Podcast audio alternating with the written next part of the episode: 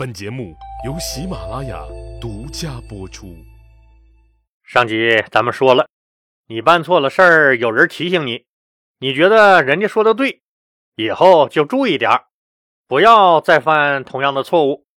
当然了，能接受劝告的那是普通人，总会有不那么普通的。比如说私立校尉盖宽饶同志，他就没有接受太子刘氏的心腹王生的劝告。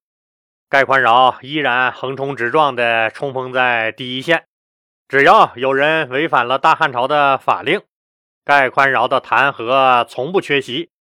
不但不缺席，还走在所有人前面。盖宽饶同志撒了欢的抱着跟所有犯罪分子拼了的态度，一度成为了一面打击一切牛鬼蛇神高高飘扬的旗帜。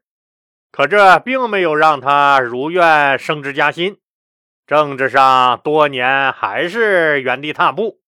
于是飘了的盖宽饶老盖同志，带着一股桀骜不驯的怨气，给汉宣帝刘询刘皇帝上了一封奏章，重点谈了两件狠扎刘皇帝肺管子的事。刘皇帝大怒。把盖宽饶的这封奏章扔给了中央部长级以上的高官们讨论。要知道，像盖宽饶这种刚正不阿又铁面无私的犟驴，在朝廷里得罪的人那可是不少，往往是反对他的人要比支持他的人多得多。反对派们看出了刘皇帝要收拾盖宽饶的苗头。于是，总算逮住了机会的反对派们向盖宽饶猛烈开火。首都长安警备区司令员，汉朝那会儿这个官职叫执金玉。执金玉是负责保卫首都长安，外加保卫皇宫安全的官员。你想，皇帝一家子的生死都交给他的人，一定是皇帝最信任的人。也是这些人才最了解皇帝的喜好，知道皇帝现在想要弄死盖宽饶了。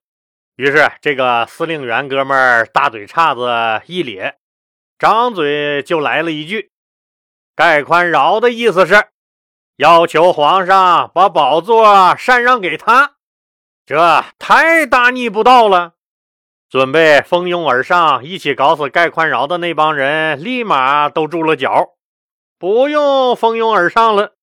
人家司令员同志境界比咱高多了，都能听出来盖宽饶这是要求皇上把宝座禅让给他，咱咋就没听出来呢？司令员同志高明，这断章取义的水平太高明了，谁都明白。司令员给盖宽饶扣的这顶帽子，那可是够大的了。可以说，这是直接给盖宽饶判了个杀头的死罪。人家司令员这一句顶咱一万句，咱就别说话了，顺着人家司令员的杆儿往上爬吧。只要能搞死那个讨厌的盖宽饶，咱目的就达到了。于是，反对派们纷纷表示赞同，就是。盖宽饶的意思啊就是想让皇上把宝座禅让给他。这么多年他在咱们身边，咱们咋都没看出来呢？狼子野心呢，这人。当然了，说盖宽饶想让刘皇帝把皇位禅让给他的这种话，鬼都不信。刘皇帝自然知道盖宽饶不是这个意思，但既然司令员同志想帮我宣泄一下情绪。把这个话给断章取义递上来了，那我也别辜负了人家的好意。于是，盛怒之下的汉宣帝刘询，顺手就想把盖宽饶这个经常膈应他的大臣打入天牢接受审判。这世界上当然不乏正义之士，对清正廉洁秉公办案的盖宽饶如此罗织罪名陷害。让一贯正直的谏大夫郑昌，那实在是看不下去了。他十分敬佩盖宽饶忠直忧国、铁面无私的个性，现在就因为说话不合皇上的心意，就遭到别有用心的官员诋毁陷害，这让谏大夫郑昌愤愤不平。他立即上书替盖宽饶辩解。他说：“我听说山里面要是有凶猛的野兽，连最低贱的野菜都没人敢去采摘。国家有了忠臣，奸邪的小人就不敢肆意为非作歹。”司隶校尉盖宽饶这个人，不追求宽敞的大房子和美味的饮食，生活极其简朴。天下太平时，他对国事满怀忧虑；若天下混乱之际，他宁愿为国一死。他上没有许家、史家这些外戚的庇护，下没有张家和金家的背后支持。他只有一片忧心为国的忠诚，只有一股子守节赴死的正气。今天之所以很多人都说他盖宽饶的坏话，是因为盖宽饶身负监察的职责，而他又秉公办事所以结下了不少的仇怨。他给陛下您的这封奏章，陈述的只是他对国家事务的看法。可有些人却想借机置他于死地，臣请求饶恕盖宽饶。谏大夫郑昌那也是豁出去了。他这封奏章里说的盖宽饶，没有外戚许家和史家的庇护撑腰，没有张家和金家的背后支持。听友们都知道他说的是谁吧？外戚许家就是皇后许平君的家族，外戚史家就是汉宣帝刘询的奶奶史良娣的家族。刘询站稳脚跟以后，大肆提拔他信任的许家和史家的人，所以许家和史家的人地位尊崇。其实想想，这也是没办法的。刘询不信任自己奶奶史家人。和自己老婆许平君的娘家人还能信任谁？咱们都知道，汉宣帝刘询之所以能捡个漏当上皇帝，很大一个原因就是他没有任何政治根基，在朝廷里没有任何势力，便于霍光的操控。所以现在刘询站稳了脚跟以后。抬头一看，满眼都是之前的一帮阴戳戳的老鬼，哪个也不敢保证和自己是一条心，于是自然急于提拔自己信任的人。于是许家和史家这些外戚自然走向了前台，甚至于他身边信任的太监都替他冲上了一线战斗岗位。听友们一定要明白啊！确实有这样一种人，人家的起点往往是我们努力了八辈子的终点。当时的许家和史家就是这么一种人。至于谏大夫郑昌说的金家和张家，是指当年深受汉武帝刘彻器重的金密帝家族和张安世家族。这两大家族在大汉朝都是顶级豪门。可是，不管谏大夫郑昌怎么替盖宽饶仗义直言，汉宣帝刘询刘皇帝还是准备拿盖宽饶出口气，最后还是决定把盖宽饶交给执法机关去审判。得到这个消息以后，悲愤至极，也失望至极，万念俱灰的盖宽饶，不等公安来抓他。自己跑到北阙门下自杀了。北阙就是宫殿北面高大的门楼子，北阙门就是皇宫北面门楼子下的那个大门。为什么要来这儿自杀呢？老李觉得盖宽饶这老伙计那是故意的，这是他留给世界最后的抗争。因为北阙门是大臣们等候朝见皇帝和上书奏事儿的地方，他刻意在这儿自杀，表明了他的刚直不屈和以死抗争到底的决心。咱们说，盖宽饶这个人虽不通世故、不近人情、不懂得变通，但他一心为公，行事光明磊落，办事有理有据，仍然让人十分的敬服。盖宽饶遭人陷害，忠烈自尽，让当时所有在场的人无不惋惜落泪。老李还是那句话，跟高水平的领导干。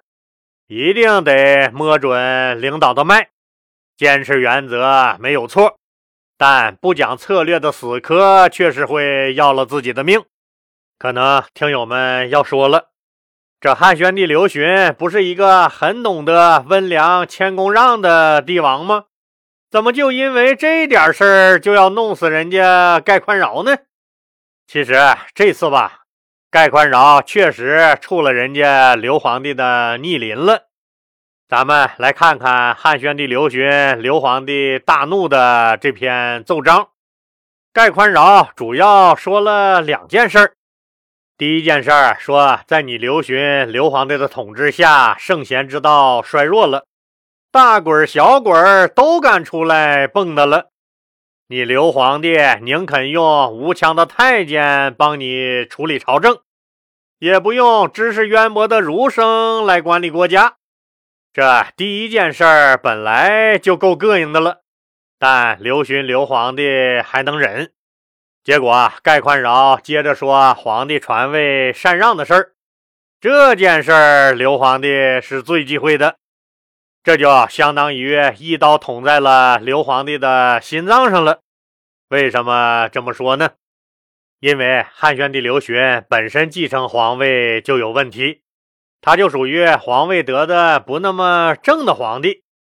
当年是把刘贺废掉之后，他顶上来的，这就相当于刘贺干不好，把皇位禅让给了你刘询。盖宽饶这封奏章基本上属于明着骂皇帝刘询，你的位置就是禅让来的，现在你不遵儒术，不追随汉武帝他老人家的政策，亲近宦官，任用外戚，你早晚会和刘贺一个下场。不行，你就给别人让位得了，是不是这么一分析？盖宽饶死的也不算冤。各位听友老师一直听老李叭叭叭的给您讲历史，那您考虑过没有？我们为什么要学习历史啊？大道理当然有很多，是吧？但老李今天不讲大道理，老李只说一点俗的。其实纵观整个历史，几千年下来。历史把所有的错误都告诉你了，然后你不停的犯同样的错误，醍醐不醍醐，灌顶不灌顶，是不是这个理儿？通读历史，您就知道，亡国之君不一定都混蛋，奸佞当道也不见得就那么可恨。所谓忠臣孝子，也都得扒开来仔细看一看才行。历史学到最后。是想让我们设身处地的体会到，如果未来你也会面对这种情况，你会咋选，以及选完后明白它的结局走向，到时候别后悔。学历史也能让您明白，凡事都有代价，你愿意放弃什么来换？老李希望一直听老李讲历史的各位听友老师们。都能越听越睿智。有时候啊，老李刻意给听友们穿插一些职场上的经验和处事原则，就是想让听友们在日常工作和生活中游刃有余，凡事从容面对。那我们说，什么是忠臣呢？忠于国家的算不算忠臣？肯定算。忠于皇上这个大老板的那算不算忠臣？必须算。但是在皇帝心中，是不是更多的看重后者呀？人性本来就如此。那盖宽饶的死，给职场中的我们留下了什么教训呢？一个是有些话本身就代表着情绪，所以需要面对不同人、不同人的不同状态，来修正自己的语气、语调和用词；二是不要留下给别人断章取义的机会，盖宽饶的自杀和杨运的被腰斩。深深刺激了严格以儒家的道德标准要求自己的好孩子太子刘氏。刘氏趁着一次和老爹共进晚餐的机会，委婉地对老爹说：“陛下，您的刑罚太重了，我觉得教化万民才是统治的根本。您应该多多重用儒生，要实施仁政啊！”汉宣帝刘询一听就笑了：“傻儿子呀，儒家那一套教化礼法是讲给老百姓听的，你咋自己还信了呢？要想治理好国家，必须是王道和霸道兼而用之，怎么能像周朝那样单纯的使用所谓的德政呢？你没看见吗？”那帮子儒生已经跟不上形势了，又不能及时洞察世事的变化，只知道厚古薄今，怎么能把治理国家的重任完全交给他们呢？我告诉你吧，儒家那一套可不能全都当真呢，儿子。用法家的手段才是治理好国家的根本。汉宣帝刘询的这一说法，可让太子刘氏吃惊不小。这和他一直以来受的儒家教育相违背。他可是一直把儒家的教条当成行为准则的，这视同于天咚的一声就塌了。于是他再次试图说服父亲。汉宣帝刘询，刘皇帝觉得自己这儿子完全反对刑法治国，这是多么违背常理的幼稚幻想啊！在训斥了儿子后，长叹一声，说出了一句石破天惊、一语成谶的话。那汉宣帝刘询说了一句什么话？又是怎样决定着手废了这个太子呢？咱们呢，下集接着说。接到喜马拉雅平台的通知，为了迎接喜马拉雅四二三听书节，老李的西米团从现在开始做为期一个月的优惠活动。新加入西米团的同学八五折优惠，老西米团成员续费八八折的优惠活动只有这一个月。可能老西米团成员说：“我这儿还没到期呢，现在还没到续费的时候，而我还想享受这个优惠，那怎么办？这当然好办，您直接续费就行了。喜马拉雅平台会直接把您的续费期排在您当前费用到期之后延续。好了，老李非常感谢您的支持。”